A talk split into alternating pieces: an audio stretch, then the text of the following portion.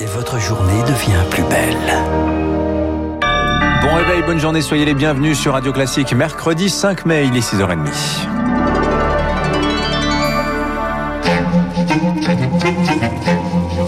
6h30, 7h30, la matinale de Radio Classique avec Dimitri Pavlenko.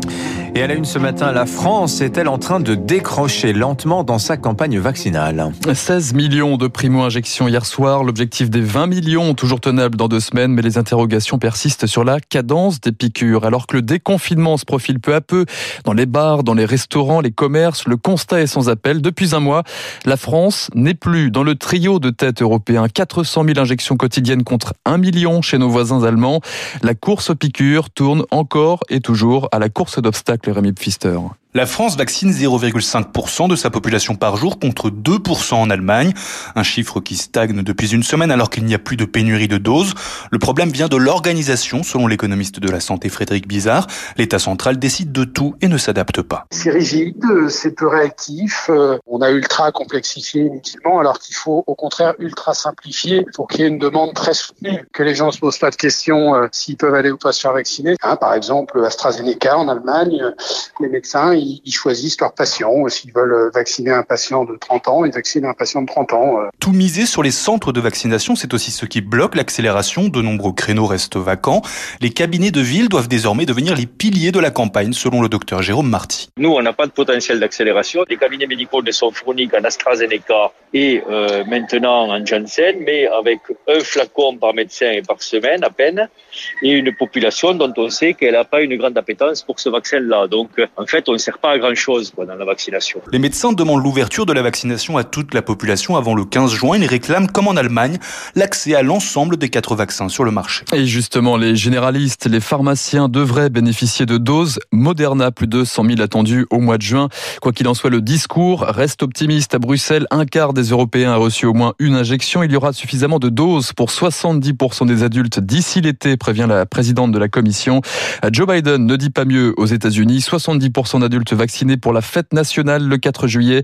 Le président américain a lancé hier la nouvelle phase de sa campagne avec une ouverture des injections pour les adolescents. Alors pendant ce temps, les voyants repassent lentement au vert. tous les départements français sont désormais sous la barre symbolique des 400 malades pour 100 000 habitants. Taux d'incidence maximal fixé par l'exécutif pour euh, rouvrir les terrasses, les commerces, les musées à compter du 19 mai prochain. La pression reste forte hein, cependant sur les hôpitaux. Un peu plus de 5500 personnes actuellement en réanimation. La vie d'après, c'est aussi la question du pass sanitaire. Les députés de la commission des lois ont donné un, premier feu vert à l'Assemblée hier soir pour les rassemblements de plus de 1000 personnes. Un peu plus tôt, le Conseil scientifique s'était dit favorable au dispositif, mais de manière temporaire et exceptionnelle. L'Inde, elle, poursuit sa descente aux enfers. Plus de 20 millions de malades, plus de 200 000 morts selon les comptages officiels. Là-bas, l'épidémie est hors de contrôle, les hôpitaux asphyxiés et les habitants tentent de fuir les grandes métropoles comme ils le peuvent. Les expatriés, eux, commencent aussi à faire leurs valises. C'est le cas de certains Français, Elodie Wilfried. Ils ont décidé, certains, de sauter le pas. Deux ans que Catherine est installée à Mumbai, un endroit où elle se sent chez elle, mais qu'elle hésite pourtant à quitter face à une situation dramatique dont elle est témoin au quotidien. Mon mari a passé la journée à essayer de rassurer un de ses employés qui est euh, hospitalisé. Il nous a dit que la nuit dernière, il y a eu une rupture d'oxygène et il était affolé parce que dans sa chambre, il avait deux cadavres qui n'avaient pas encore été évacués. Laurence, qui réside elle aussi à Mumbai, a décidé de rentrer à contre-cœur après deux ans.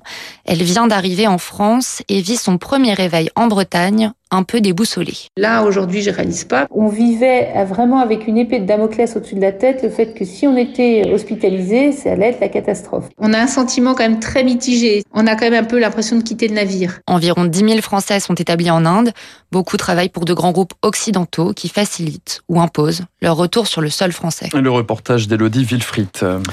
L'interminable feuilleton Muselier a-t-il trouvé son issue? Le parti Les Républicains soutient finalement le président de la région PACA après le psychodrame de son alliance avec la liste En Marche. Terminé les menaces d'exclusion. Finalement, aucun ténor du parti présidentiel ne sera accepté sur la liste, en tout cas sur le papier, car le porte-parole du gouvernement Gabriel Attal a de nouveau jeté le trouble hier soir sur LCI. Il n'a jamais pour nous été question d'une alliance ou d'un accord d'appareil entre les Républicains et la République en marche. Est-ce qu'à l'arrivée, il y aura des représentants de la République en marche sur la liste Bien sûr. de Renaud Muselier Mais évidemment, c'est le sens de ce rapprochement, de cette alliance qui sera très large. Il l'a dit lui-même, il a une majorité euh, régionale euh, sortante qui est la colonne vertébrale et puis vous avez d'autres formations politiques qui viennent s'y agréger au service de l'intérêt général. Gabriel Attal hier soir sur LCI. Enfin, c'est l'autre scrutin du mois de juin, les départementales. Gérald Darmanin, le ministre de l'Intérieur, annonce dans la Voix du Nord euh, sa candidature dans le canton de Tourcoing 2.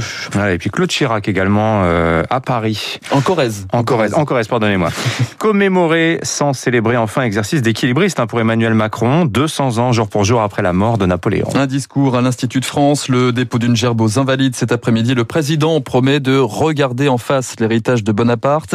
Des commémorations attendues aussi aujourd'hui à Sainte-Hélène où l'empereur a fini ses jours, cérémonie en visio, en attendant les touristes et pour les accueillir sur l'île volcanique, un fan de l'empereur met les petits pas dans les grands.